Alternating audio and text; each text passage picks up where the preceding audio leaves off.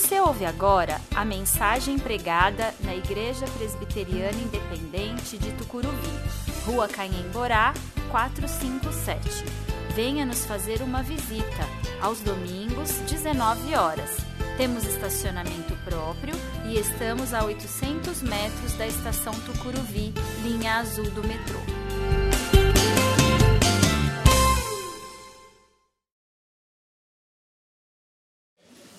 Leitura do profeta Jeremias, capítulo 33, versículos 14 a 16. Virá o dia, diz o Senhor, em que farei por Israel e por Judá todo o bem que lhes prometi. Naquele dia e naquele tempo levantarei um renovo, um descendente justo da linhagem do rei Davi. Ele fará o que é justo e certo em toda a terra Nesse dia, Judá será salvo e Jerusalém viverá em segurança, e este será seu nome: o Senhor é nossa justiça. Nós estamos chegando ao final de mais um ano, e quando a gente vai chegando no final do ano, as festas começam a aparecer, os jantares, as confraternizações, e aí a gente começa a avaliar o ano que passou, a sonhar com o ano que virá, e há aquela expectativa de renovação de planos, de ideais, renovação de votos. Nós vivemos um período muito singular da história do país, onde há uma expectativa quanto ao novo governo que vai tomar posse dia 1 há uma série de expectativas rondando a nossa nação, e nós vivemos esta palavra e este momento de expectativa durante o mês de dezembro. Nós olhamos para o texto de Jeremias e nós contemplamos ali uma promessa para Israel, uma promessa de paz e de prosperidade. Uma promessa que se encontra no quarto bloco do livro do profeta é, Jeremias. E este livro, que é um livro bastante interessante, é, quando você começa a estudar o livro do profeta Jeremias, você começa a perceber que ele não foi escrito de uma vez só, ele foi escrito, foi sendo escrito aos poucos, e aí você vai é, descobrir que a primeira versão dele teve um rei que fez questão de rasgar, né? Fala assim, ó, eu não, não admito esse tipo de palavra, e ele rasga, e aí Jeremias, como ele era um cara bastante teimoso, ele dita de novo e Baruch escreve de novo, e aí essa obra ela é ampliada na sua segunda versão, e nós temos ali cinco grandes, cinco grandes blocos. Né? No início, as palavras de juízo contra Jerusalém e Judá.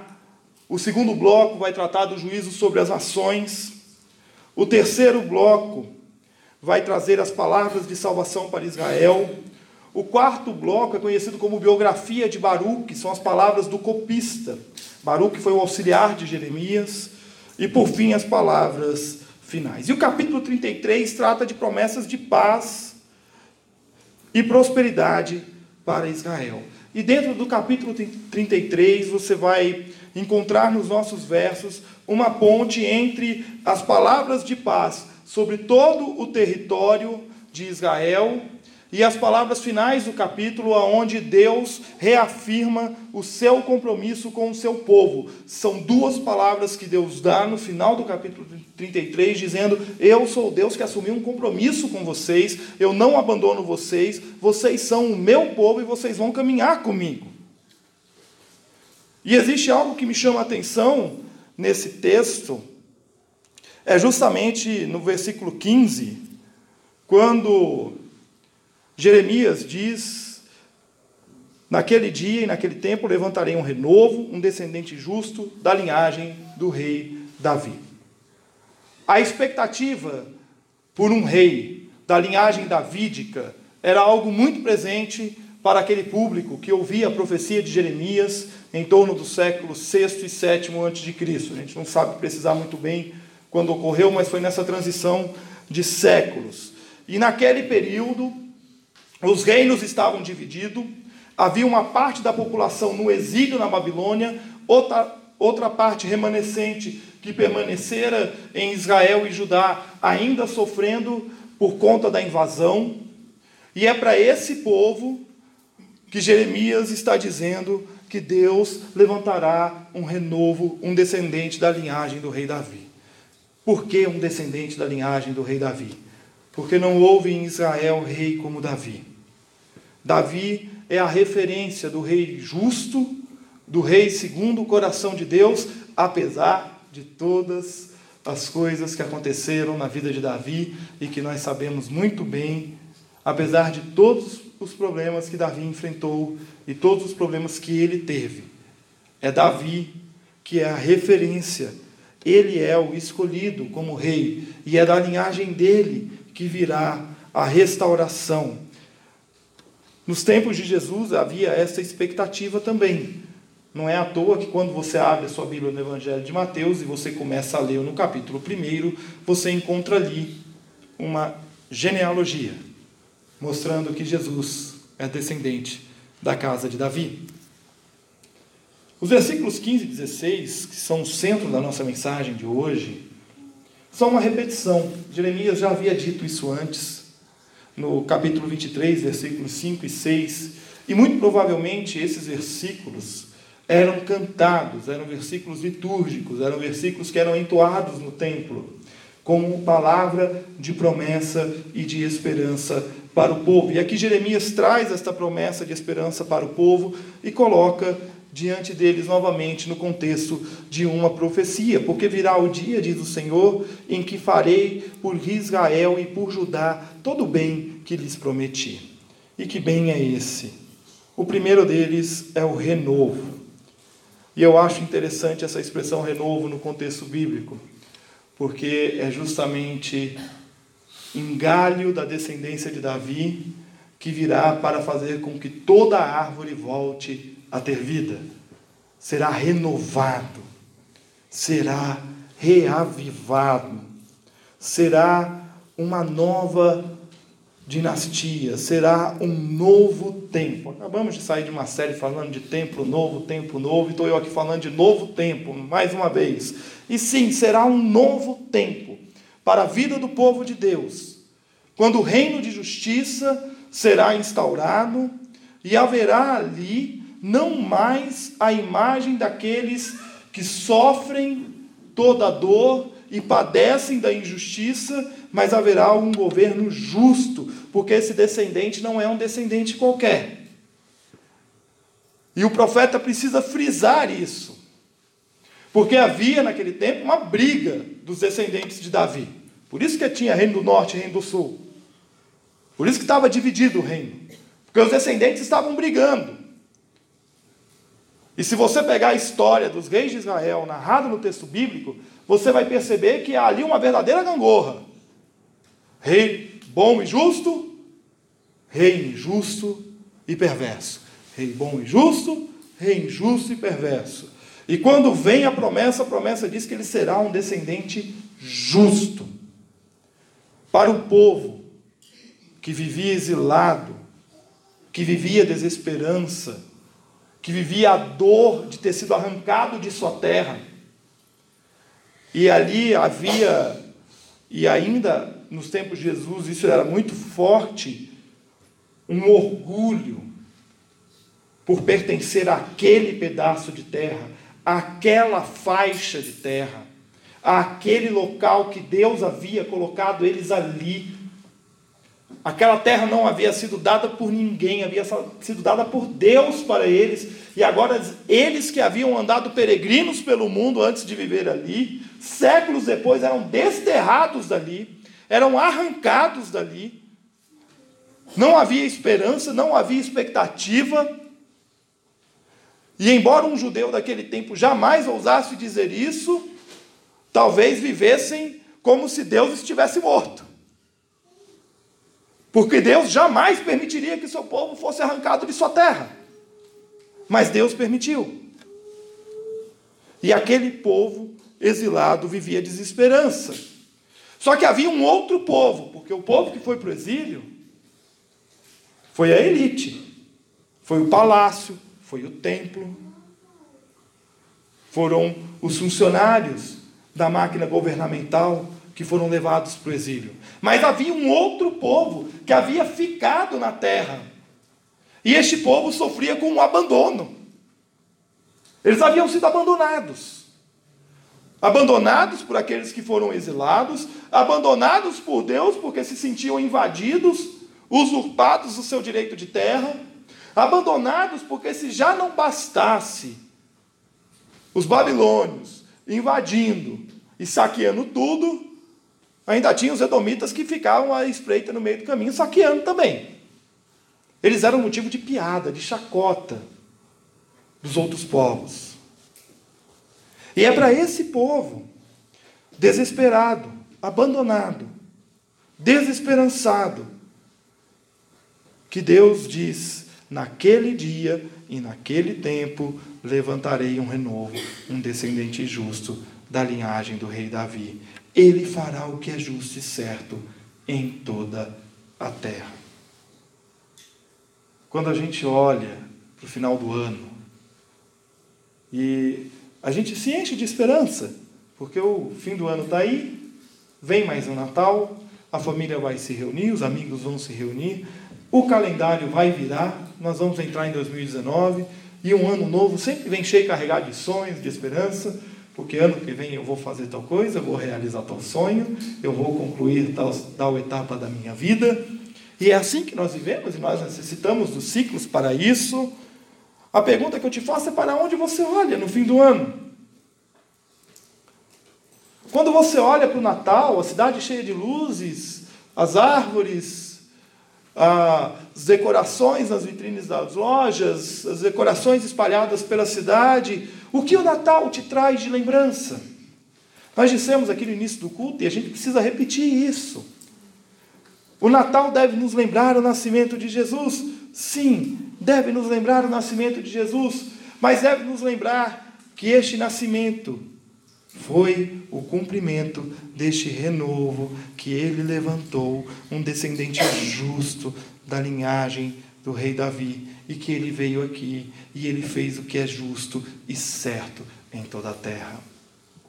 Ele cumpriu essa promessa. E ele cumpriu naquele Natal, quando ele nasceu, que nós celebramos o 25 de dezembro. A gente não sabe quando foi, mas já há alguns séculos a gente celebra nessa data. O que o Natal te traz de lembrança? E qual é a mensagem que você prega na sua vida quando você fala do Natal? Tem gente que quando fala do Natal tem o bom espírito de gordo, né? Que nem eu. É comida, né? É peru, é pernil, é rabanada. E aí a gente lembra da comida gostosa que a avó fazia, que a mãe faz. A gente lembra daquela sobremesa maravilhosa que aquela tia prepara, não é isso? É o espírito de gordo. A gente tem, não tem jeito. A gente gosta de comer, né? O crente gosta de comer, então a gente lembra. Mas a gente precisa lembrar da reunião em família, a gente precisa relembrar dos pratos gostosos que a gente gosta de saborear nessa época do ano. Mas a gente precisa lembrar do doce sabor da vida eterna que Cristo nos traz. Ele se fez gente. E diante de um mundo que precisa de um pouco de esperança, e que no Natal se enche de esperança, nós precisamos dizer para eles que há um renovo que é eterno, que já veio e que virá novamente. Nós não devemos parecer iguais uns aos outros, mas nós devemos parecer com Cristo. Nós devemos nos assemelhar a Cristo. E no Natal, nós precisamos nos lembrar deste menino que nasceu, foi colocado numa manjedoura e eu gosto muito da cena do Natal, porque ela é, de fato, a reprodução do nascimento do filho de um grande rei. Sabia disso? Ele nasce. Quando o filho do rei nascia, o que, que acontecia? O arauto ia lá para a porta do palácio anunciar que havia nascido um rei. O príncipe nasceu. Nasceu o herdeiro do rei. Com Jesus foi assim. Só que Jesus não estava no palácio. Jesus estava num curral. A gente fala estrebaria porque é bonitinho, né? Mas era um curral. Era um curral semi-aberto, porque é assim que eles eram, não era totalmente fechado. E ali aonde se colocava comida para o gado comer, eles ajeitam, ali fazem um berço com palha, e Maria deve ter pego ali uma capa do José, ajeitado direitinho ali, para colocar a criança para dormir ali. É ali que ele nasce. E onde está o arauto? Olha o desenho aqui atrás, aqui, ó. Olha os arautos ali, ó. Mas aonde ele vai anunciar? Ele vai anunciar para toda a população? Não, ele vai anunciar para os pastores que estão trabalhando. Ele não vai anunciar para elite da cidade de Jerusalém, de Belém, de Israel. Ele vai anunciar para o povo que estava lá trabalhando, para aqueles cujos arautos jamais chegariam para anunciar. E eles vão lá e anunciam. E esta cena do Natal nos mostra que é muito bonito a gente decorar, muito bonito a gente ter a decoração de Natal. E a gente vê as decorações cada vez mais luxuosas aí fora. Só que o nosso Natal, o verdadeiro Natal, não foi de luxo. Não foi de luxo, não foi em hotel cinco estrelas. Não foi na maternidade cinco estrelas de Belém, mas foi no curral que ele nasceu. Porque não havia lugar nenhum para ele, para se hospedar José e Maria naquela noite. Estava tudo lotado. E ele nasce ali. E ele é este renovo. Ele é este que vem para dizer: acabou. Deus veio morar com a gente. Jesus nasceu. Ele está aqui. Ele veio. Cessou a injustiça. Cessou o reino do pecado. Cessou o reino da maldade. O renovo da linhagem de Davi. O descendente justo. Ele nasceu. E ele fez o que é justo e o que é certo. Ele cumpriu o seu propósito. Ele morreu naquela cruz e ele ressuscitou para nos dar vida. E a promessa continua. Nesse dia, Judá será salvo e Jerusalém viverá em segurança. E este será o seu nome. O Senhor é nossa justiça. Eu já disse que o exílio é uma imagem dura para aquele povo que ouvia essa promessa. Arrancado da terra que Deus lhes havia dado. E quando a gente estuda a história do povo de Israel e de Judá, a gente percebe que o encaminhamento do mover das nações até a concretização do exílio, ele acontece como fruto da justiça de Deus para um povo que vivia uma injustiça sem tamanho. Aquele povo era injustiçado. E a injustiça ocorria largamente, quer na Babilônia, quer em Judá. Os acordos reais os acordos palacianos para o sustento do reino de Judá e de Israel eram vergonhosos diante de Deus. A gente acha o acordo com o Supremo, com o Congresso e com tudo aí que foi feito vergonhoso, essa maquinação era igual. Corrupção era a mesma. Porque a corrupção do pecado não muda com o tempo. Ela é igual. E faziam-se usar cordões mesmo. E eles ocorriam. E como sempre, quem sofria era o povo. Era o povo. No andar de cima está sempre tudo bem. Está sempre tudo bem. Mas no chão está sempre sofrendo. E a injustiça ocorria. E se havia um clamor pelos quais os profetas se levantavam. Esse clamor era o clamor pela justiça. Nós precisamos de justiça. Nós necessitamos da justiça. E este renovo vem para cumprir a justiça de Deus, a ponto de Deus dizer: Este será o seu nome. O Senhor é nossa justiça. Ele é a nossa justiça. Esse período do advento é o período de nós olharmos para o nascimento de Jesus, como a gente acabou de dizer, como cumprimento deste renovo, como a realização deste renovo. Naquele dia e naquele tempo, diz a profecia, e naquele dia e naquele tempo já aconteceu. Foi o tempo determinado por Deus, o Kairos de Deus, ali ocorreu. Jesus nasceu, Jesus viveu aqueles 33 anos ali, naquele período, para consumar de uma vez por todas a justiça. Só que não é tempo de só nós olharmos para a manjedoura. É tempo de nós erguermos os nossos olhos e nós nos atentarmos para aquilo que nós lemos no Evangelho agora há pouco. Então se verá o Filho do Homem vindo numa nuvem com poder e grande glória. Nós devemos ficar com um olho na manjedoura para nós nos lembrarmos que diante de toda a injustiça, de todos os problemas, de tudo que nós vivemos hoje, a justiça já se cumpriu. Já há vitória. A vitória já foi conquistada. Você não precisa se preocupar. Cristo já venceu o pecado. O pecado já está derrotado. Nós já temos vida e vida em abundância em Cristo Jesus. Mas nós devemos erguer os nossos olhos para os céus. E nós devemos manter viva a chama da esperança de que Ele voltará. Ele virá com poder e com glória. E é por isso que o reino de Deus, ele veio, ele é e ele virá.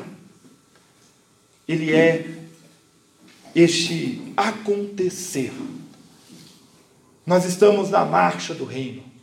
Nós estamos na construção do reino.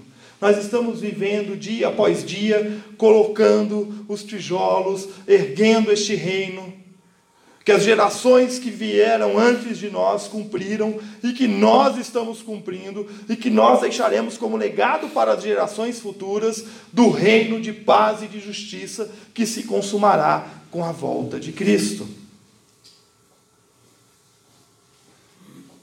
E talvez aí a gente vai entender por que, que o Natal é celebrado no dia 25 de dezembro. Porque lá no hemisfério norte, esse dia é o dia em que o sol brilha com um pouquinho mais de, de tempo e de vigor. E lá é inverno. E em meio ao inverno, aonde não há fruto, aonde não há folhagem, aonde não há vida, praticamente, o sol brilha majestosamente por mais tempo ao longo de um dia do inverno. Ora, que dia bom para se celebrar o Natal! O dia em que o sol fica brilhando por mais tempo, para nos fazer lembrar da promessa do Apocalipse, de que quando o dia se cumprir, não vai precisar mais de sol e de lua, porque o próprio Deus será a nossa luz a nos iluminar o caminho, a nos iluminar o dia. Como o sol brilha em dia frio, a justiça brilha a aquecer os nossos corações. Então, diante da injustiça, diante dos seus problemas, das suas dificuldades, lembre-se, lembre-se que o nome do Senhor é justiça. O nome dele é justiça. Diante da injustiça, diante do problema, diante da calamidade, diante da situação extremada, lembre-se quem é o Deus que te chamou o Deus que te chama pelo teu nome, o Deus que te ama, o Deus que te ama tanto, que te quer perto de você. Lembre-se que o nome dele é justiça. E confie nessa justiça. Olha, é difícil. Quando a gente acompanha de perto situações, e eu tenho tido a oportunidade de acompanhar de muito perto uma situação de injustiça gigantesca e isso tem que ser resolvido. E você percebe o quanto a injustiça vai consumindo a vida das pessoas, principalmente do injustiçado. Porque o injustiçado sofre com a injustiça. O injustiçado sofre por causa da consequência da injustiça, e o injustiçado sofre porque ele é alvo da força opressora do injusto, quer colocar na conta dele algo que não lhe pertence. E isso consome as forças, isso tira sono, isso tira vigor, isso faz a pessoa se sentir seca, vazia. E é nessa hora que a gente precisa se lembrar que o Senhor é a nossa justiça. E se Ele é a nossa justiça, nós desejamos que esta justiça venha reinar para todos sempre. Nós desejamos a volta de Cristo. E talvez a gente devesse acrescentar neste período do ano aos cânticos natalinos os cânticos que falam da volta de Cristo. Os cânticos que expressam o desejo da volta de Cristo. Porque tem muito crente que não deseja a volta de Cristo, que acha que está bom como está.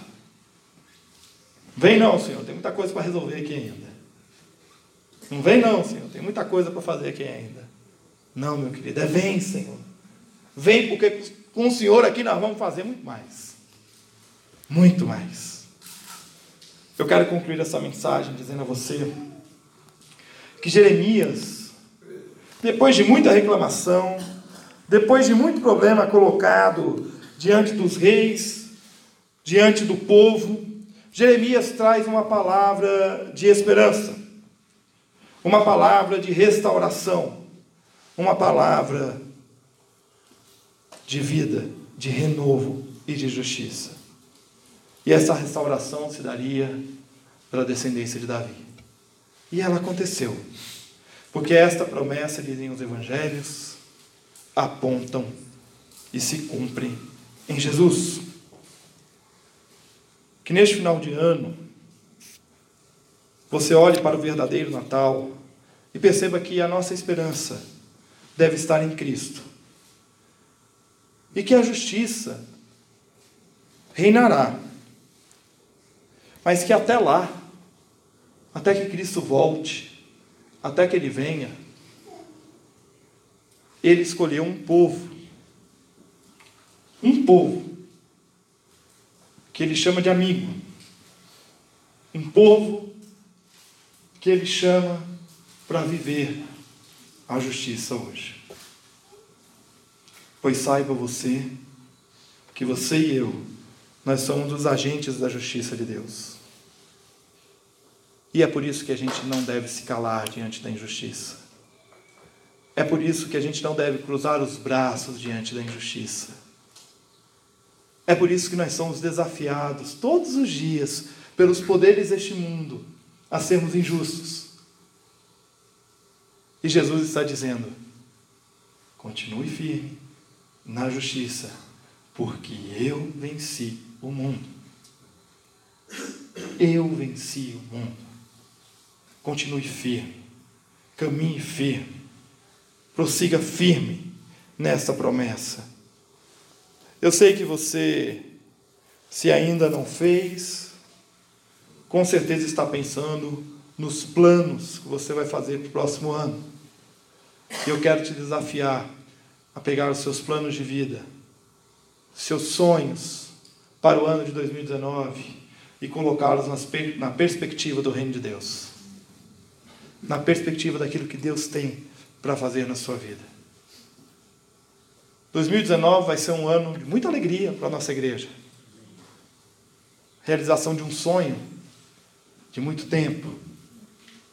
Quanto mais vai se aproximando, mais as pessoas vão ficando ansiosas, né? Que o sonho se concretize.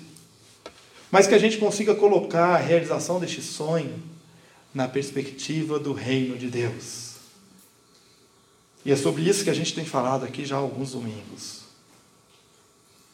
Da gente colocar a nossa vida na perspectiva do reino de Deus, na perspectiva do amor e da justiça, na perspectiva do renovo que vem vem para nos dar vida e vida em abundância. Que a sua vida possa ser renovada que a justiça de Deus possa se manifestar na sua vida com graça e com amor. Vamos orar. Senhor, nós queremos te agradecer nesta noite, porque o Senhor, no dia certo e no tempo certo, enviou o teu filho, Jesus. E hoje nós nos reunimos aqui, ó Pai, para lembrarmos aqueles dias de expectativa da vinda do nosso Senhor e Salvador Jesus Cristo. E nós queremos, ó Pai, reviver este sentimento hoje, dizendo: Maranata, vem, Senhor Jesus. Cumpra a tua promessa, Senhor, que teu filho retorne em glória, em majestade, no tempo certo, para instaurar o reino de amor e de justiça de uma vez por todas. Dá-nos a capacidade de vivermos a perspectiva do teu reino. Dá-nos a capacidade de vivermos conforme a tua vontade. É o que nós pedimos em nome e por amor de Jesus. Amém.